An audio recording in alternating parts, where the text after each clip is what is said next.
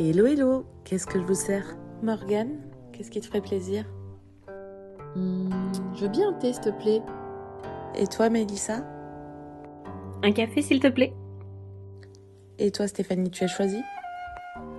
Je veux bien un chai latte, s'il te plaît. Merci. Bienvenue à toi parmi nous.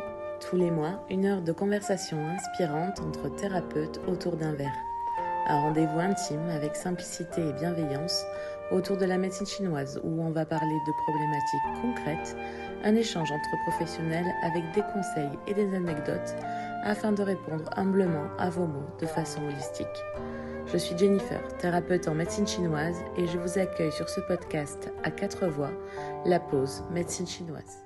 Salut, c'est Jennifer. Nous nous retrouvons aujourd'hui autour d'une boisson chaude avec Morgane, Mélissa, Stéphanie et moi pour nous présenter et vous faire découvrir la médecine chinoise. Chaque épisode de notre podcast aborde un nouveau thème et nous espérons que vous apprécierez celui-ci.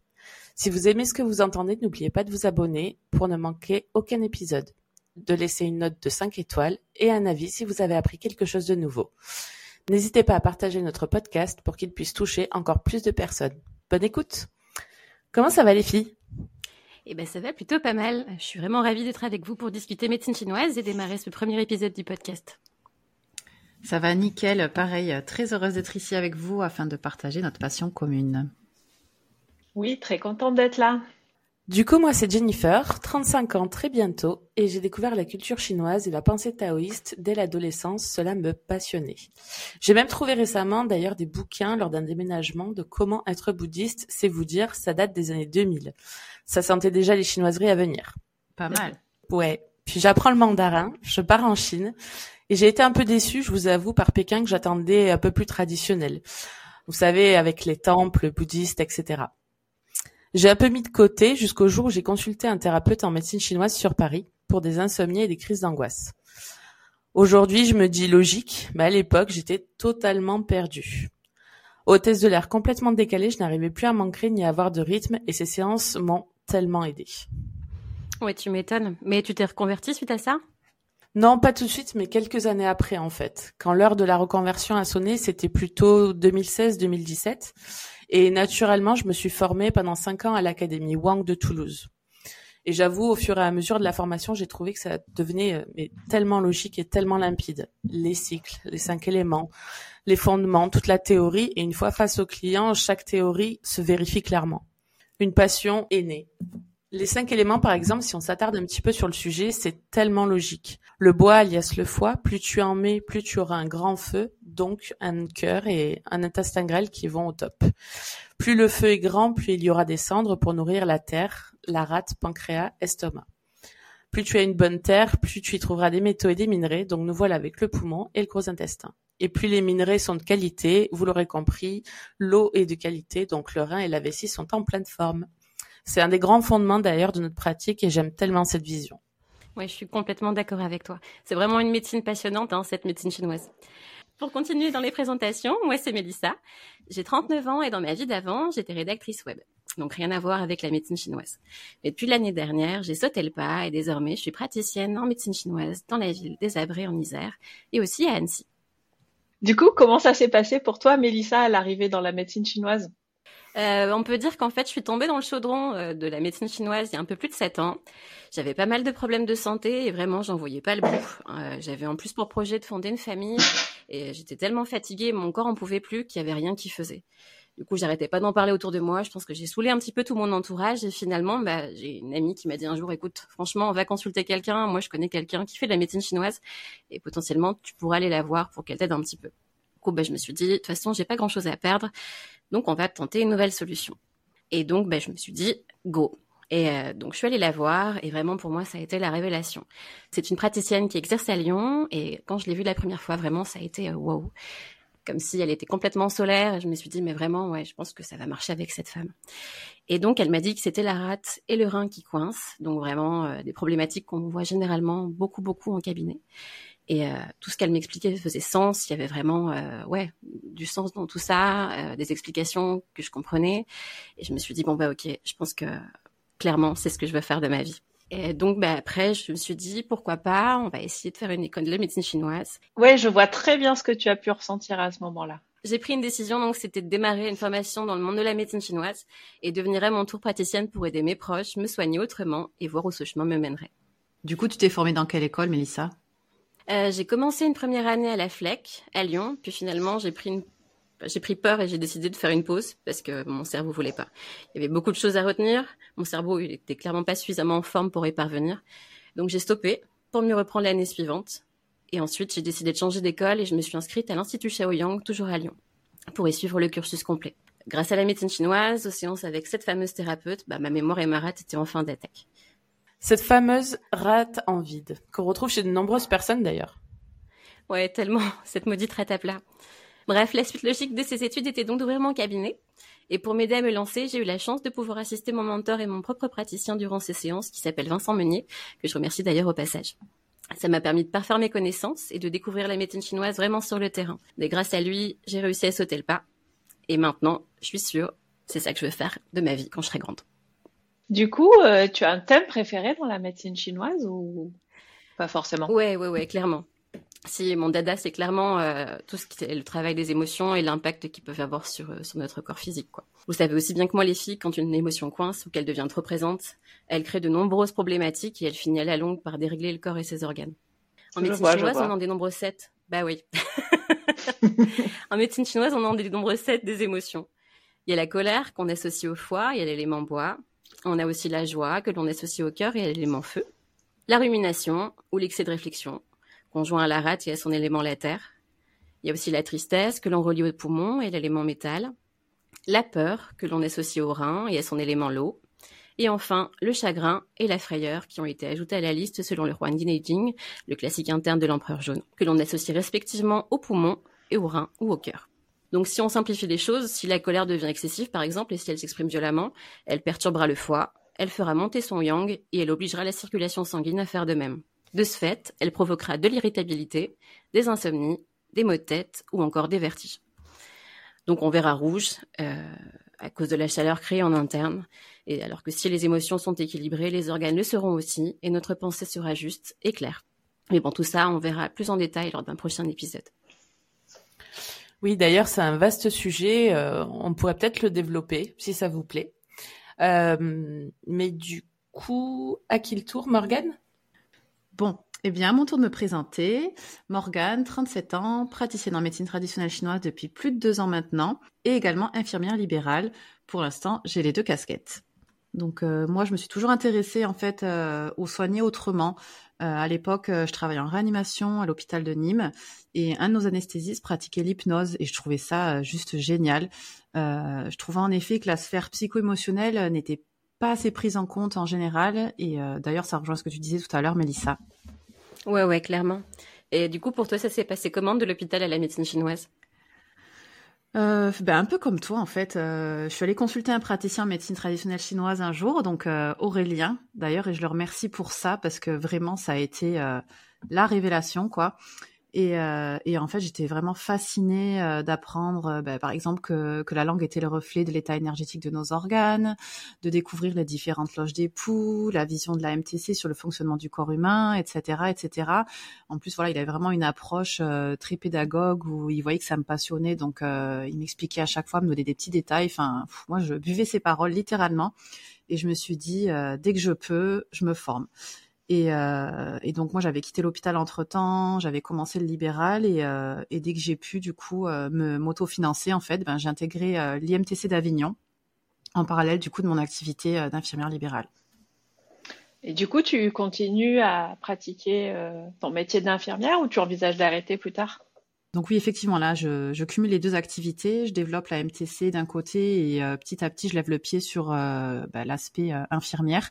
Mais à terme, oui, ce que j'aimerais vraiment, c'est pouvoir arrêter totalement mon métier d'infirmière, même si, voilà, hein, c'est un métier que j'aime. Ça a été ma première vocation, mais actuellement, j'ai vraiment envie de plus, d'apporter plus à mes patients. Et je trouve vraiment un épanouissement, en fait, dans l'approche holistique de la médecine chinoise. En plus du fait que les traitements, déjà, ne se limitent pas seulement aux symptômes, mais aussi aux causes. Et il y avait une vraie stimulation intellectuelle, que ce soit lors du plan énergétique. Euh, on pourra d'ailleurs euh, le détailler un peu plus euh, lors d'un épisode, par exemple, mais Vraiment, chaque personne est unique et euh, pour un même symptôme, en fait, on va pas appliquer euh, le même principe euh, de traitement. Donc, c'est vraiment quelque chose que je trouve intéressant. C'est vraiment personnalisé et c'est vraiment ce que j'aime. Et enfin, un des aspects que je trouve tellement logique, ben, c'est que c'est avant tout une médecine préventive et, je trouve que ça manque cruellement quand même. le but étant de consulter régulièrement au fil des saisons afin de viser ben, un équilibre évitant de tomber malade. Et en cela, je trouve que la MTC elle est d'une certaine façon écologique car elle considère que l'homme est un tout relié à son environnement et elle préconise de, ce fait de vivre au rythme de la nature et des saisons. Effectivement, c'est souvent ce qui revient que c'est une médecine euh, qui doit être avant tout préventive. C'est ça, et, euh, et du coup, c'est vrai qu'en MTC, bah, vous le savez, mais voilà, il existe cinq saisons énergétiques qui sont basées sur la théorie des cinq mouvements, que tu as d'ailleurs évoqué tout à l'heure, euh, Jennifer, au début du podcast. Et euh, alors, il y a effectivement les quatre que nous connaissons tous, hein, le printemps, donc qui est relié à l'élément bois et au couple foie-vésicule biliaire. Il y a l'été qui est relié, lui, au feu et au cœur intestin grêle. L'automne, quant à lui, est relié au métal et donc au couple poumon-gros intestin. Et enfin l'hiver, qui lui est relié à l'élément eau et au couple rein-vessie. Et donc euh, ces quatre saisons que nous euh, qu'on connaît bien, euh, donc elles sont dites pleines, elles durent 72 jours. Mais entre ces quatre saisons, en fait, il y a 18 jours d'intersaison. Et donc, à l'intersaison, on revient au centre, l'élément terre. Et donc, cette terre qui est associée au couple rat-estomac. Et cette intersaison, elle est divisée en fait en deux phases. Donc il y a les neuf jours de désamorçage de la saison précédente et neuf jours d'amorçage de la saison suivante. Cela du coup en fait le moment idéal pour faire un bilan énergétique chez son praticien en MTC afin de renforcer l'organisme, la rate notamment, et préparer la saison suivante. Sachant que à chaque saison, donc, il y a son alimentation, son activité physique privilégiée, etc., etc. Non, mais tout à fait. C'est vraiment quelque chose, je pense, qu'on essaie de recommander au maximum euh, tous les jours. C'est ça. Et puis, ce qui est plaisant, c'est que je trouve que quand on l'explique aux patients, en fait, ils, vraiment, ils adhèrent au principe. Et de plus en plus, euh, je pense que pour vous, c'est pareil, mais j'ai de plus en plus de patients qui maintenant me disent Ah, c'est quand l'intersaison euh, mm. je, vais, je vais prendre un rendez-vous, etc. Donc, tellement. ouais. c'est vraiment Préventif plus, plus, de plus en plus. C'est ça. Et c'est, chouette qu'ils comprennent ça, quoi. Ouais, c'est quand même fou de voir comment chacune de nous est arrivée dans le monde de la médecine chinoise. Moi, je trouve ça passionnant. On a tous des histoires vraiment différentes et euh, bah du coup, ouais, c'est c'est rigolo de découvrir ça. Euh, comme on dit, il n'y a jamais rien qui arrive par hasard. D'ailleurs, ça s'est passé comment pour toi, Stéphanie? Un peu comme vous toutes, euh, les médecines complémentaires ont toujours fait partie de ma vie. J'ai commencé la médecine chinoise, enfin en tant que, que cliente, on va dire, quand j'étais adolescente. Et euh, à chaque séance que, que je faisais avec euh, ce praticien, il y avait la prise de pouls, l'étude de la langue, et ça m'intriguait. Je me souviens que ce praticien que j'allais voir m'avait raconté que chaque point avait une localisation précise, mais aussi devait être stimulé à une profondeur précise. J'avais trouvé ça impressionnant à l'époque. Ça m'intriguait, comment ça fonctionne, pourquoi. Je m'étais dit aussi qu'il y avait sans doute trop, trop, trop de points à connaître et à chacun sa profondeur spécifique. Du coup, tu as étudié la médecine chinoise euh, suite à ça? Pas du tout. J'ai fait des études scientifiques. J'ai travaillé dans l'industrie en tant qu'ingénieur pendant plus de 15 ans. J'habitais à l'étranger. Et en parallèle de mon travail, je faisais des formations les week-ends. J'ai commencé par la diététique, comment l'alimentation pouvait jouer un rôle sur la santé. Je me suis intéressée aussi à l'ayurveda, au massage, au point marma, et puis le rôle des épices dans l'alimentation. Et du coup, tu t'es éloignée de la médecine chinoise? Oui, déjà quand j'habitais à l'étranger, c'est pas toujours évident de trouver un praticien. J'en ai profité pour tester d'autres méthodes, d'autres techniques. J'y suis revenue plus tard. Quand je suis rentrée en France, j'étais maman. Je travaillais sur des projets à l'étranger avec un décalage horaire à gérer, la fatigue, le stress, bref est arrivé le moment où je me suis demandé tout ça pourquoi, hein, lors du bilan, quoi. Du coup, euh, j'ai participé à une journée porte ouverte de l'école Zongli, où j'ai bien accroché. C'était proche de chez moi, un programme dense mais hyper intéressant. Et d'un coup, la résolution des mystères des points d'acupuncture, de la langue et du pouls m'ont paru à ma portée. Et donc, tu as accroché? Mais complètement. Je me suis donc engagée dans la formation complète en cinq ans, comme vous, qui d'ailleurs s'est un peu rallongée à cause du confinement. Mais j'ai réussi à continuer à me former pendant cette période en intervenant au sein de l'hôpital d'Alès, au service de médecine chinoise. C'est une chance d'avoir ça pas loin et comme l'école est partenaire, ça a été pour moi le moyen d'être à côté des personnes et des soignants pendant cette période. Je continue d'ailleurs à y aller régulièrement et sinon je pratique depuis 2018 et je reçois en cabinet depuis bientôt quatre ans. Sur Aix du coup? Oui, à Aix-en-Provence. J'adore recevoir les gens, prendre le temps avec eux. Chaque séance est un échange, un partage. C'est tellement enrichissant. Et puis, la médecine chinoise, ça change aussi notre perception du monde. Des fois, je ne me souviens même plus comment je voyais certaines choses avant. C'est un peu comme si depuis mes études, j'avais mis des lunettes qui ouvraient sur un autre monde, une autre perception, un autre ressenti. Ouais, ça me rappelle vraiment ce qu'on nous disait en cours, en fait, euh, dans les premiers, les premières cours qu'on avait en première année. C'était vraiment, euh, préparez-vous, hein, il y a vraiment votre vision qui va littéralement changer. Exactement. Et euh, d'ailleurs, parmi les premiers cours, celui qui m'a le plus plu, c'était celui sur la théorie du yin et du yang. Tout le monde connaît ça, ou croit connaître en tout cas. Ce symbole est tellement vu partout. Et moi, j'étais hyper enthousiaste à l'idée de comprendre tout ce qu'il y avait derrière, toute la signification. Du coup, il y avait aussi l'utilisation, à quoi ça sert? La théorie du yin-yang est très ancienne. J'ai appris que les termes apparaissaient dans le Yi Jing, soit plusieurs siècles avant Jésus-Christ. Les Chinois, à force d'observation et soucieux de comprendre la nature et les interactions de l'humain, ont trouvé cette façon de voir les choses. Le ciel correspond au yang, la terre correspond au yin. De l'interaction entre les deux naissent les mouvements, des échanges, des oppositions. Le yang a tendance à s'élever, le yin à descendre. Et finalement, quand l'immobilité est trop présente, un mouvement naît. De ce mouvement naît l'engendrement, les cinq mouvements, tout ça inlassablement. Ouais, c'est quand même fou de voir le sens de l'observation qu'ils avaient à l'époque. C'est très pointu, tout s'explique avec le yin et le yang. Le yang chaud, lumineux qui engendre, le yin sombre, froid qui parachève. Il n'y a pas l'un sans l'autre, l'autre sans l'un. L'un diminue, l'autre augmente. C'est ce que l'on voit dans le symbole. Rien n'est 100% yang, il y a toujours un peu de yin et l'un peut se transformer en l'autre. J'ai trouvé ça incroyable. À son apogée, le yin se transforme en yang. C'est pas incroyable d'avoir pensé à ça et de se rendre compte que ça explique plein de phénomènes dans la nature et le corps humain. Quand on est sensible à cette compréhension du monde, lorsqu'on se balade dans la rue, tout n'a plus la même signification. Tout s'explique. C'est un nouveau monde. Ouais, c'est clair. Et quand on applique cela à une personne, plein de réactions, symptômes prennent du sens. Au début, ça peut même être gênant. On a presque l'impression de voir à l'intérieur des gens.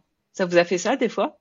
Non, mais complètement. Euh, des fois, tu te dis, euh, non, mais celui-là, vu comme il est irritable, euh, il a une belle stagnation du chi du foie, quoi.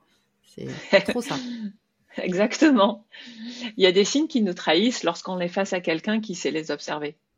Chez une personne, les proportions de yin et de yang varient en fonction des saisons, du jour, de l'heure, de l'activité. C'est ok tant que ça reste dans la plage d'équilibre. C'est l'équilibre de santé selon les Chinois. C'est quand ça se décale trop dans un sens que l'harmonie se perd et des symptômes apparaissent. Peut-être que l'on pourra voir ça dans un prochain épisode. Quels sont les facteurs, les habitudes qui perturbent cet équilibre de santé? Comme la théorie peut être des fois complexe, j'essaie en séance de toujours me ramener au yin et au yang, comprendre où l'équilibre est perturbé. C'est la base du bilan de tout thérapeute en médecine chinoise, il me semble, la différenciation selon les huit principes. Cela permet d'y voir plus clair et surtout de voir la personne de façon plus globale, pour l'aider sur ses symptômes, mais aussi sur la racine du déséquilibre. Et après, avec les différents outils que la médecine chinoise nous offre, on va pouvoir apporter du yang, par exemple, tonifier, ralentir le yin, disperser, toujours dans une idée de recherche d'harmonie et d'équilibre. Mais nous en reparlerons certainement. Bon, ben super. Merci les filles. Euh, nous voici déjà arrivés à la fin de ce premier épisode. Merci de nous avoir écoutés et rendez-vous le mois prochain afin de parler de l'énergie du printemps, la vision de la médecine chinoise et les conseils et astuces qu'on pourra vous donner. En attendant, vous prenez soin de vous et si vous avez aimé, le meilleur moyen de nous soutenir, c'est de nous écouter à nouveau, de partager, commenter et noter le podcast 5 étoiles. Les conseils donnés sur ce podcast ne remplacent pas la consultation chez votre médecin et cette dernière reste obligatoire face à une quelconque pathologie. Merci à vous et à très vite. À bientôt les filles. À bientôt. Salut et merci beaucoup. Merci à tous, à très vite.